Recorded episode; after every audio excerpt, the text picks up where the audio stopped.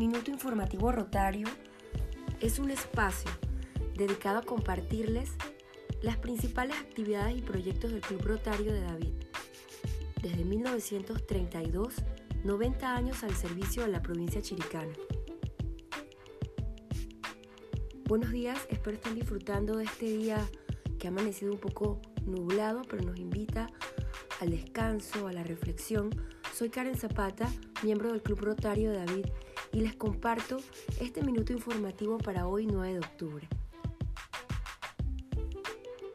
El mes de octubre en Rotary está dedicado al desarrollo económico e integral de la comunidad.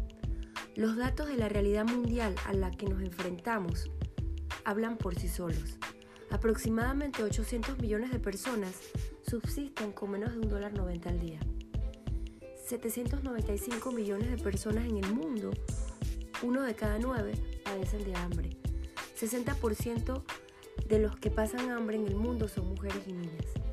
Y 70% de las personas más pobres del mundo residen en zonas rurales y viven de la agricultura o de actividades afines. Para afrontar esta realidad, Rotary y la Fundación Rotaria han invertido 20 millones de dólares en el crecimiento de las economías locales y reducción de la pobreza, emprendiendo diferentes tipos de proyectos para empoderar a emprendedores y líderes, y en particular ayudar a la mujer en comunidades empobrecidas, brindando capacitación, oportunidades de empleo remunerado y acceso a servicios de instituciones financieras.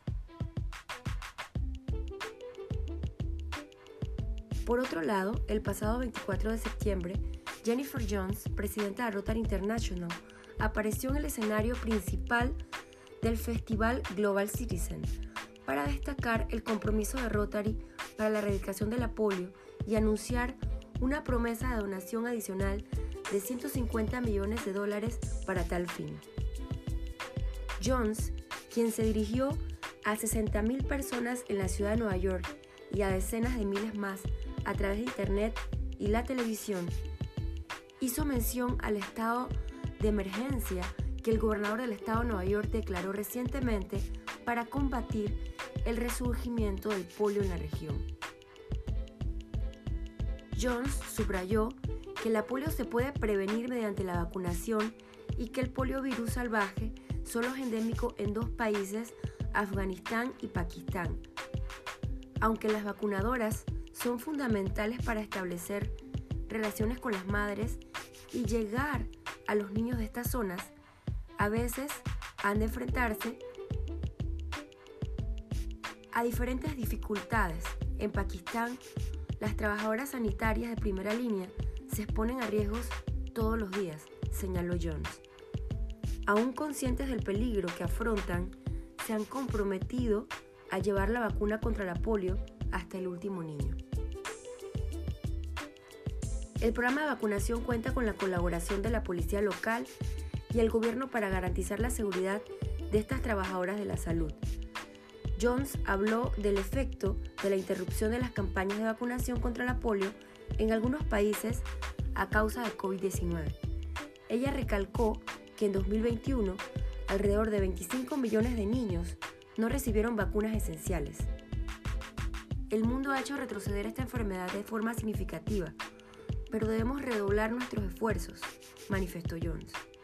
La financiación adicional anunciada por Jones se destinará a Iniciativa Mundial para la Erradicación de la Polio, GPEI por sus siglas en inglés, que en agosto declaró que solicitaba nuevas promesas de donación para destinarlas a su estrategia 2022-2026 para la erradicación de la polio. Jones declaró, queremos que esto sea el comienzo de un esfuerzo masivo para alcanzar la meta de financiamiento de 4.800 millones de dólares establecidos por la iniciativa. El Festival Global Citizen es una celebración musical anual que insta a los líderes mundiales a poner fin a la pobreza extrema, tomar acción para abordar el cambio climático, empoderar a mujeres y niñas y eliminar las barreras sistémicas. El Festival Global Citizen de este año tuvo lugar en Nueva York y en Accra, Ghana, y en él se hizo un llamamiento a los líderes mundiales para que inviertan 600 millones de dólares en el futuro de las mujeres y niñas, reduzcan el déficit de 10 mil millones de dólares en materia de cambio climático y aporten 500 millones de dólares para ayudar a los agricultores de África a responder a la crisis alimentaria mundial.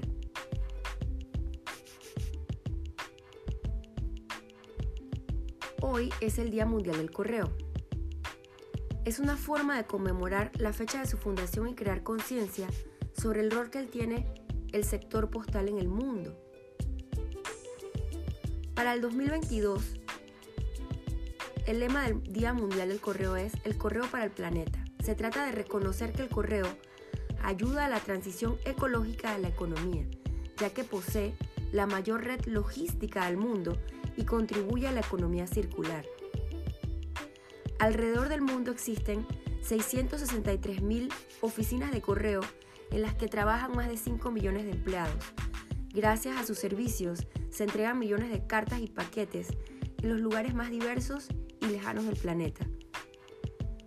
Con la celebración de este día se conciencia a la población sobre la importancia que tiene este servicio a la vida cotidiana de las personas a nivel comunicacional y la manera en que contribuyen al desarrollo económico y social de los países. En Rotary somos gente de acción.